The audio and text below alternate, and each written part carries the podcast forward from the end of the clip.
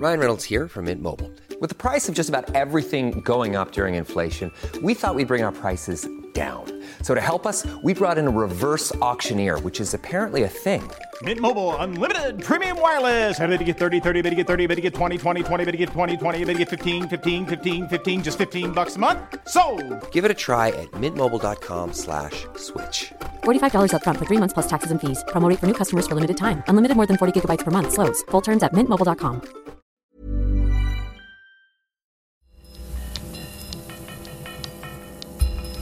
Falter Radio, der Podcast mit Raimund Löw. Sehr herzlich willkommen, meine Damen und Herren, zum Falterradio für Samstag, den 29.06.2019. Präsidentschaftswahlen sind in den USA eine langwierige Angelegenheit. Wahltag ist erst am 3. November 2020. Die ersten Vorwahlen in den Bundesstaaten Iowa und New Hampshire stehen Anfang des nächsten Jahres bevor. Aber bei den oppositionellen Demokraten läuft der interne Kampf um den ersten Platz bereits auf Hochtouren. 24 demokratische Bewerber wollen Amtsinhaber Donald Trump herausfordern. Die ersten Fernsehkonfrontationen gab es diese Woche. Zu den führenden Spin-Doktoren der USA gehört Frank Luntz. Frank Luntz ist in amerikanischen Fernsehdiskussionen allgegenwärtig. Er gehört zu den Trump-Verstehern der amerikanischen Fernsehwelt. Als Berater war er für rechte Politiker in Europa und in den USA tätig. Mitte Juni hat er in Wien mit Anna Goldenberg über seine Sicht auf das gespaltene Amerika gesprochen. This interview will come out next week when there will be the first debate with 20 Democratic candidates. I love that. I can't wait. For me, a debate is like watching a soccer game, a football match. I'm yelling at the TV, I'm screaming. People come just to watch my reactions to what's going on because great response and I'm cheering, or oh, you're an idiot, you just cost yourself the election. We know that somebody will emerge as the winner. I don't know who it'll be. And we know that one or two people will probably lose their campaigns because they say something stupid. That's what I love about politics, that every day something important matters. Who who would, would you be screaming for or against at the I take no sides. For me, it's a chance to watch the power of messaging and communication, the impact of words, and how people perceive them. It's also a chance to watch communication styles. You have some candidates that aren't even 40 years old, and you have others that are in their late 70s, and you wonder, will they fall over after two hours of a debate? So I don't know what to expect. I think it'll get a huge television audience. And I don't think it's just in the States. I think Europe will be watching. I think Asia will be watching because the winner of the Democratic primary has a 50 50 shot at being president, which means the winner of the Democratic primary, it's a significant uh, achievement politically, and it could have a huge impact globally. So you were mentioning the different communication styles. So how how do they differ among among the candidates? Because there's such a diversity. Well, you've got some like Mayor Pete from Indiana who will speak in a very plain tone. He's the openly gay would be the open the first gay nominee for president ever, and he has been trending upward every month. His numbers go higher and higher, and this will be the first chance for Americans to see him up on a stage with other opponents. You've got the two oldest candidates, Joe Biden, former vice president, Bernie Sanders, current U.S. senator. Do they have the stamina? Do they have the um, passion? Do they have the emotion that younger voters are looking for? You've got Kamala Harris, the senator from California, who'd be the first female and the first African American if she were to win the nomination. You've got a lot of historic uh, candidates here. You've got Beto O'Rourke, who is probably the most passionate of all the candidates running, and you've got Michael Bennet, who's probably the senator from Colorado, who's probably the calmest. So if you're Austrian and you want to see the widest variety of policies and presentations, next Wednesday night and next Thursday night is the time to watch. You're not going to want to watch it live because with a six hour time delay, it's going to be it's going to be 3 a.m. to 5 a.m., and only I would be getting up at 3 a.m.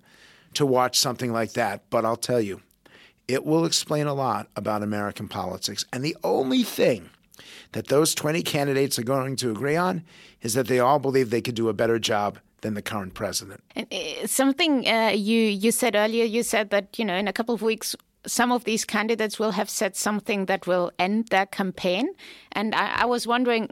Can can one predict what those things would be? No, you can't. But I know that the former vice president lost his presidential campaign in 1988 because it was found that he delivered a speech that had been spoken by Neil Kinnock, the Labour leader of Britain, only a few months before. I know that some candidates have had horrible debate performances and their money is dried up, so nobody wants to donate to them. So you can't really predict who it'll happen to or what will be said. But American politics cannot sustain 20 candidates running. It's just too many to keep in your head, too many to, who, who to be viable. So my expectation is that by September, the 20 candidates will be down to 16 or 15. I asked you who you think the be- who has the best chances. You said you don't really know. Okay, I'll, I'll try to give you an answer to that. If you ask me who I think has the best chance, I'd probably choose the candidate who's in second place now, Bernie Sanders, and here's why.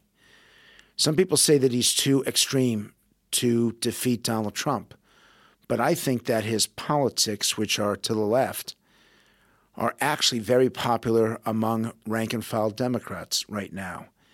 That he calls himself a democratic socialist, which is a positive among Democrats, that he's run before, so he's got the experience.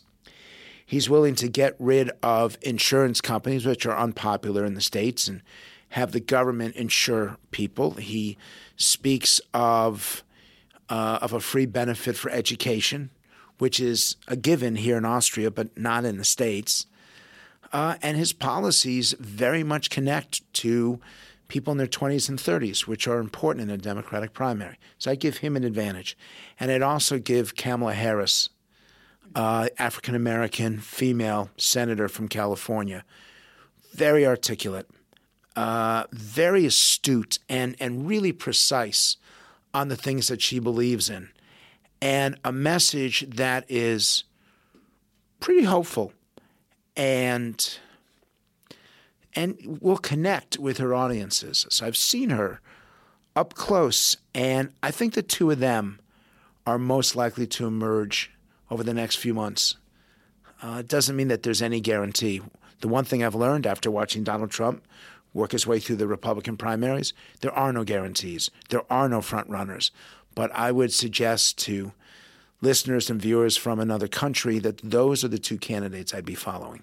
Is is there some sort of, of magic formula to to determine what's more important, whether it's the personality or or the content of what they say? That's a great question. That's a question that they should be asking in America because they don't get into that enough.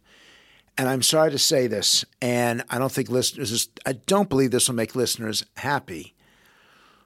But in reality, in American politics, the personality is more important than the policy. And why do you think that is? Because Americans started engaging in televised politics a long time ago, 1960. And over time, the more important the television became, and then the more important computerization and digital became, the more important the visual became. So it's not the written word, it's the voice, as you can hear me now, and the visual that had a greater impact on what people thought of their candidates. Going back to 1960, if you watched the debate on TV, you felt John Kennedy won overwhelmingly. Mm-hmm. But if you heard the debate on radio, which a lot of people did back then, you thought Richard Nixon won. That was the difference. That was the impact of the visualization. And I'll make it more recent. In 2016, Hillary Clinton would draw a few hundred people to her rallies. Bernie Sanders would draw thousands. Hillary Clinton would come and read from a teleprompter. Bernie Sanders would deliver his speeches from paper, the old fashioned way. She would have professionally done campaign signs that people would hold up. With the Sanders campaign, people would paint their own signs. She came across as inauthentic. Sanders came across as genuine. And a lot of that is the persona, the visualization of how they campaign. And yes, it does matter significantly. We'll switch to, to the Republican Party. Uh, Democrats are so much more interesting. Why is that? Because I always say to people Democrats are more fun, they laugh louder, they drink more.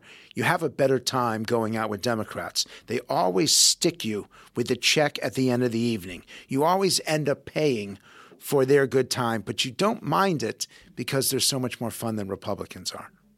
But hasn't wouldn't you say the Republican Party has has changed? Has it changed under Trump? I think it has changed. The Republican Party is older than the Democrats.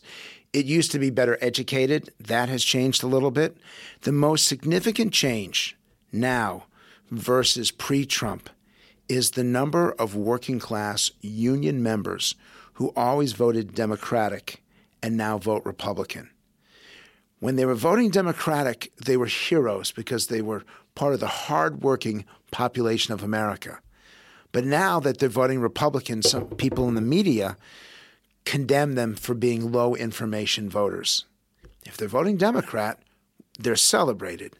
If they're voting Republican, they're criticized. And it really it shouldn't be that way. There's a segment of America that quite frankly felt forgotten or ignored politically.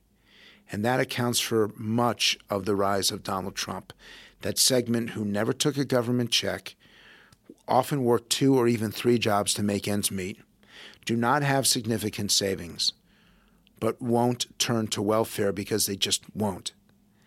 And they voted Republican, both, because they felt that Donald Trump heard them, that he was their voice, and they also felt that they've been betrayed by the Democratic Party. And we see this same segment rising up in a number of European countries. Uh, uh, a definable, so it's not small, a definable segment who simply feels like government has failed them, made promises to them that they could not keep or did not keep, and now they want something different. An interesting aspect you brought up, you said that the media, when when those hardworking people used to vote Democrat, they were hailed by the media, and now it's the other way. Why? Why do you think that is? Because the media does not like the message of Donald Trump. They don't like the policies of Donald Trump. When the working class of America is seeking greater government support, the media supports it because that's primarily their philosophy. When these people are seeking merely a fair deal, fairness, justice. Uh, and they're not asking for more government. They vote for someone who the media doesn't like. That same person is opposed. And I don't understand that. Their conditions are the same as they were in 2008 and 2012, but they voted for Barack Obama. So that was okay. Mm-hmm. But when they didn't vote for Hillary Clinton because they thought that she didn't understand them, and they voted for Trump because they thought, right or wrong, that he spoke for them, then there was something wrong with them. And we heard Clinton's famous phrase, the basket of deplorables. There's a rule of American politics, and there aren't many rules. But one of them is don't insult the voters. They don't like it. Nobody wants to be called stupid. Nobody wants to be called a deplorable. Just because you disagree doesn't mean you can be disagreeable. And she paid dearly for that statement. It's, I believe it's one of the reasons why Trump did get elected. And even today, I don't believe that those who oppose Donald Trump understand them, including people listening now. Because if you go to New York, there's not a Trump community for 100 miles. If you fly into Washington, D.C., it's the same way. You go to L.A. or San Francisco, no Trump voters. That's where most Europeans travel to. But if you fly into Columbus, Ohio, or you fly into Grand Rapids, Michigan, or you fly into St. Louis, Missouri, drive 10 miles from the airport and you're in Trump country. It's very different than what it used to be. It's not just the suburbs. You have to go beyond the suburbs to get to areas where Donald Trump is very strong, but boy, is he strong in those places. You you said that the media doesn't like Trump. And I keep wondering to which extent, I mean, A, that's true. It's sort of hard to generalize about the no, media. No, it isn't. In this case, it isn't hard to generalize. I asked uh, reporters a question, and I can't do it with you because it's not fair. But I would ask reporters of the 20 people you talk to most often, how many of them voted for Donald Trump? And because they're interviewing me, they had to answer that question. The average was one and a half. How can you say you understand the Trump voter when 19 out of the 20 people you interview, or 19 out of the 20 people you talk to, aren't voting for him? They're surrounded by people who agree with them. You know, I would ask you how many people would vote populist, or how many people do you know personally who are voting for the right wing populist party? So, all that I try to do is I try to say to them, come with me. Come to one of my focus groups. Let's rent a car. And instead of driving 30 minutes from the train station, let's drive an hour and 30 minutes from the train station. And then you'll get to see a part of America that you don't know. And that's why people were so surprised on election day. And I know the Europeans were shocked that this had happened. All they had to do was get away from the coasts and go to the middle part of the country. And they would have met Trump people everywhere. But isn't that more like a, a, structural problem of how the media system works? You know, with also local newspapers being being bought bought up. Well, I, it's I, I think it's less who owns the newspaper than who writes for it because I know a lot of these newspaper owners don't agree with their writers. Uh, most newspaper owners do will, may affect may affect the editorial page, but they won't affect the news, and that that's journalism. So the Wall Street Journal is a good example. Their editorial page was criticizing Donald Trump every day. They did not want him to get the nomination. The owner, Rupert Murdoch, I don't know. He actually said nice things about Trump but his writers didn't like him. The New York Times has never written, never, in two and a half years, a pro Trump editorial. Are you telling me that 100% of the time Donald Trump has done something wrong? 100%? So this this this podcast, this publication, which everyone tells me is highly respected, they also tell me it's left of center. There are times when even someone who's left of center will agree with someone who's right of center that, that the policy or the principles do align. It may not be often, but it's like a broken clock. Every 12 hours, it's correct for a moment, but not with Trump. And I do think it's a problem. I don't want, and I'm, I'm concerned about this, that people now read their newspapers to affirm themselves rather than to inform. So I watch shows that I know I will disagree with to hear what other people are hearing. And I think that's important to be willing to listen to alternative points of view. If you want to be critical of America right now, that willingness to hear the other side is. Selling a little or a lot? Shopify helps you do your thing however you cha-ching. Shopify is the global commerce platform that helps you sell at every stage of your business. From the launch your online shop stage to the first real life store stage, all the way to the did we just hit a million orders stage. Shopify is there to help you grow. Shopify helps you turn browsers into buyers with the internet's best converting checkout. 36% better on average compared to other leading commerce platforms because businesses that grow grow with Shopify. Get a $1 per month trial period at shopify.com/work. shopify.com/work. Very limited and very difficult. I, I, I hear that a lot, and I guess I agree to a certain extent. But I, I, I keep wondering why. I mean, is that is that because of the way also Trump communicates? Is very antagonistic towards the media. Does it have to do with social media? Why is it that we can't talk to each other? I'm going to give you a, a, formula, and I'll do it for America, and then you can apply it here if you think it applies. The first thing is that young people in the United States don't know their history, don't really know politics, don't know civics. They were never taught it, or economics. Now add to it a lack of civility that they see in the press, that they see on the streets just themselves, people being rude to each other. So, civics, civility. Then add social media. The idea that you can criticize someone and you can get it all the way around the world and back. And that we seem to replicate negativity so much more than something that's positive or favorable. A negative tweet is three times more likely to be forwarded than a positive tweet. And then the fourth thing is really a loss of common sense that I'm not going to treat you badly. I just know that I'm a guest in your country. So it's good common sense to know that I should be thankful and humble. We won't agree. I know one question that's coming up that I desperately don't want you to ask. I know you're going to ask it, and you have every right. I have every right to duck it. But that's those are the four attributes. Without civics, civility, and with social media and no common sense, we have some very bad ingredients that create this level of anger and hostility that we haven't seen since 1968. It's been 50 years. And I'm sorry that it's here, and I'm sorry that it's gone across much of Europe. Uh, and I believe that the politicians make it worse. And I'm waiting for someone to stand up and say, enough is enough. Just stop. Don't tell me what you're against, tell me what you're for.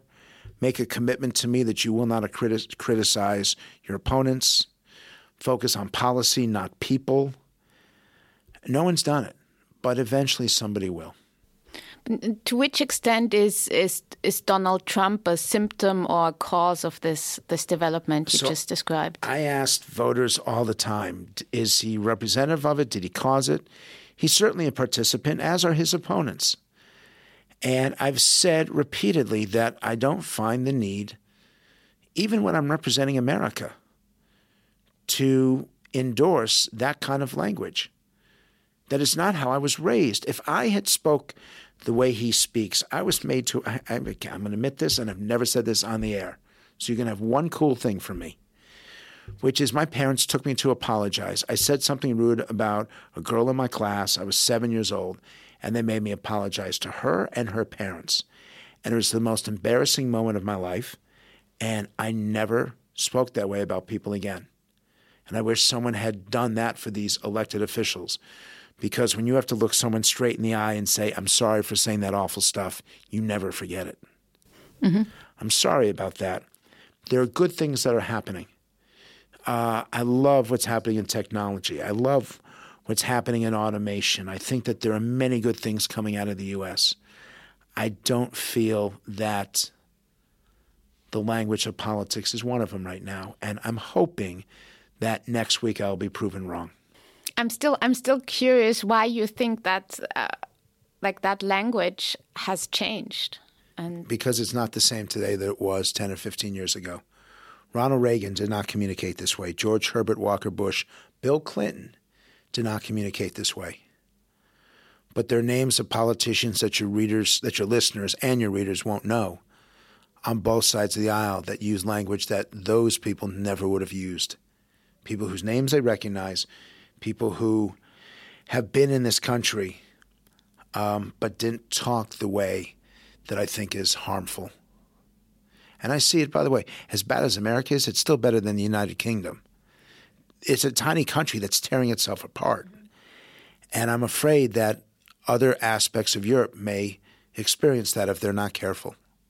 These are not examples we want to follow. do you think uh, Trump is a fascist? I, it, it's incredible that, and I, I, by the way, I don't criticize you for asking, although it's disappointing to me. Um, I don't, I'm not surprised to hear it because I know that in some ways what he says and how he says it alienates some people in Europe. And I'll also acknowledge that it need not be necessary because the policies that he is pursuing are actually helpful to even some of his worst critics. And I'll give you examples. He stood up to China. Austria is being hurt by Chinese trade policies, by currency manipulation, by intellectual property theft. America is being hurt much more, but Austrian, the larger Austrian companies that are doing business there are suffering. And this is a very good thing that he's doing, saying to China, if you want to be part of the global economic community, you have to act a part of it. You don't get to set your own rules. And second is the challenges over investment in security, in national security. Trump has said in a not particularly delicate way that Europe has to invest more. But he doesn't say that without doing it in America. And so you take a look, we have increased our investment and we do provide a greater degree of economic support for the security of Europe than we have in some time. And all he's simply doing, inartfully, is saying Europe has to do more. But because we are doing more, it means you don't have to spend that money. So so the criticisms of him for how he speaks to so many people justify that statement. But we know what happened here not that long ago. I'm older than I wish I was, but my grandparents remember it. And that's a really powerful word. And that's not a word I would use here. I, I, I have come out of humility to acknowledge that the U.S. needs to do a better job of demonstrating a level of mutual respect, that the U.S. needs to communicate better. But I will tell you that Vienna is one of the most popular places in America, that Americans regard Austria, even if it's not technically an ally, they regard it as a friend. And the idea that that word would be used from this country to describe the American president is sad. Looking forward, I'm I'm also wondering for the 2020 elections, um, what what can the media learn from 2016 and how it was covered? I mean, you already said that you think the media just like didn't look at all those Trump they didn't supporters. See it. They didn't see it. They What didn't else? know it, and they got it wrong. So the first thing they need to do is they need to set up shop in places where Donald Trump does have some support, so they understand why. Second is that because Trump voters are so much older than Democratic voters, this is going to sound awful, but Trump voters are dying off, and Democratic voters are being born. They're they're registering. So Donald Trump has to find two million people who didn't vote for him in 2016 that will switch sides and vote for him in 2020, or he'll lose. And those have to come in states, as, as we've now been taught. The Electoral College is what matters. The states that will matter most are Pennsylvania, Michigan, and Wisconsin. So that's where I'm going to study. And I'm going to study those who got a job, who didn't have one before, got a raise, who hadn't gotten one in five or six years, and see the economy is improving for them and their community. And will those Democratic voters switch and vote for Donald Trump as a result? And I'll give your readers and your listeners a factoid. In the last 100 years, not a single candidate for reelection has been reelected when the economy has been awful. Every candidate who had a strong economy was reelected 100%. And every candidate but one, which is uh, Calvin Coolidge in 1924, who no one has heard of even in America, if you had a bad economy, you were defeated, such as Jimmy Carter was in 1980, Gerald Ford was in 1976. If the economy stays this strong, it will be difficult to defeat Donald Trump. If it weakens over the next 18 months, it'll be difficult for him to win re-election. Watch the economy, and you probably know the electoral outcome. Because you're you're also well known for for coining the phrase climate change instead of global warming, and now especially in Europe, you know that that's a huge issue with Greta Thunberg and Friday for Future protests. So I'm wondering what what your view is on on this issue and also how it is perceived in the US and with the focus groups you study. It's amazing that climate change is now the language that everybody uses. When I worked on it, nobody discussed it. I have my politics on this. This is a great example. My politics changed about a decade ago, but nobody reports it. Everyone knows it because I go through interviews like this. But they choose to use the politics of 18 years ago rather than eight years ago. Climate change is clearly uh, beyond a challenge. It is approaching a crisis, if not at that now. And you can see it from events that are happening all across the globe. And it's not the weather. It's not whether we are getting warmer or colder. It is how nature has been affected in a global way. The intensity and the ferociousness of, of these weather swings and the damage that they are doing. And I'm recommending so strongly to elected officials that they stop using the phrase sustainability. And here's why sustainability, by its sound, means that we can sustain our parks, we can sustain our water, our air. It's like the status quo.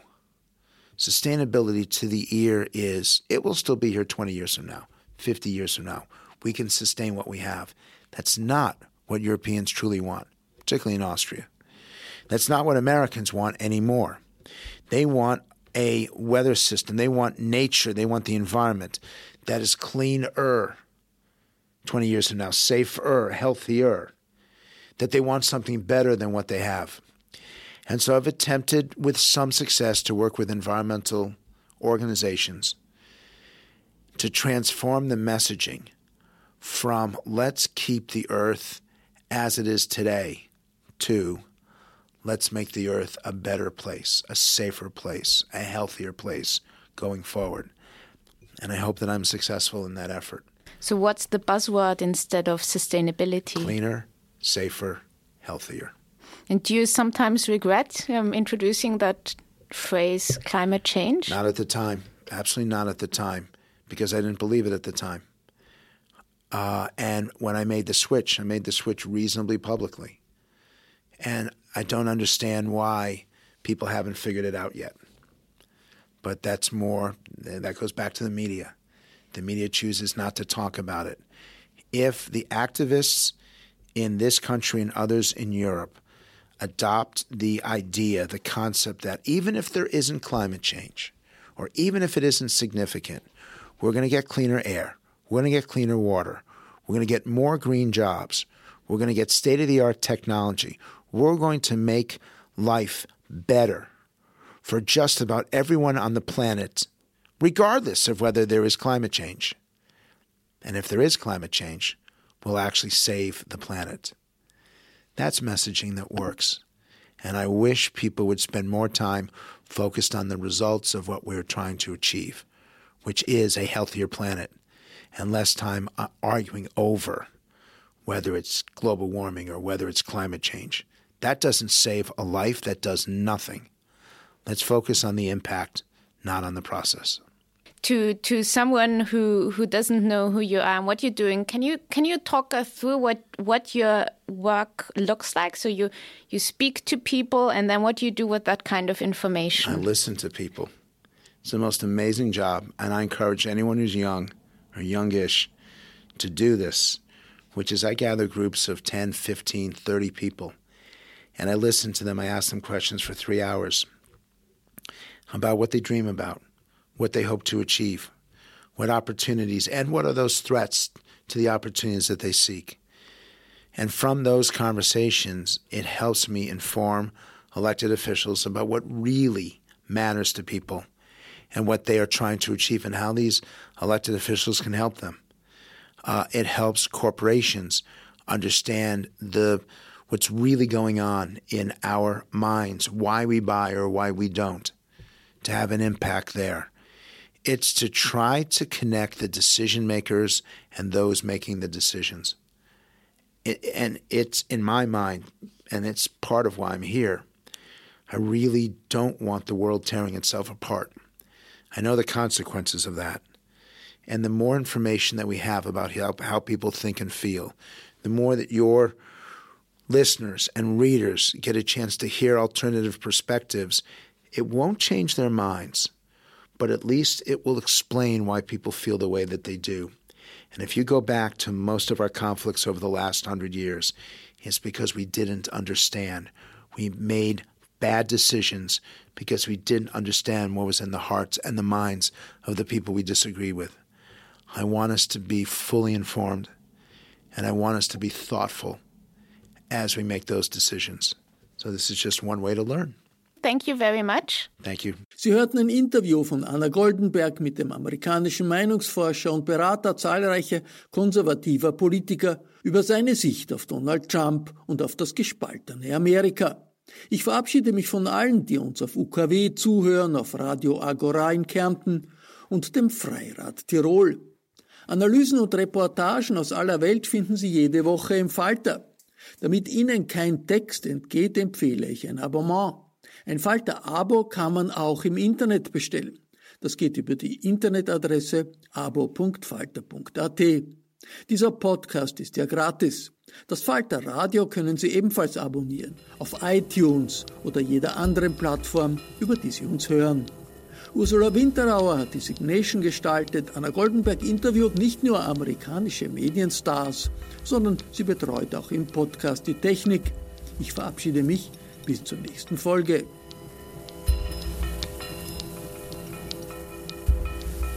Sie hörten das Falterradio, den Podcast mit Raimund Löw.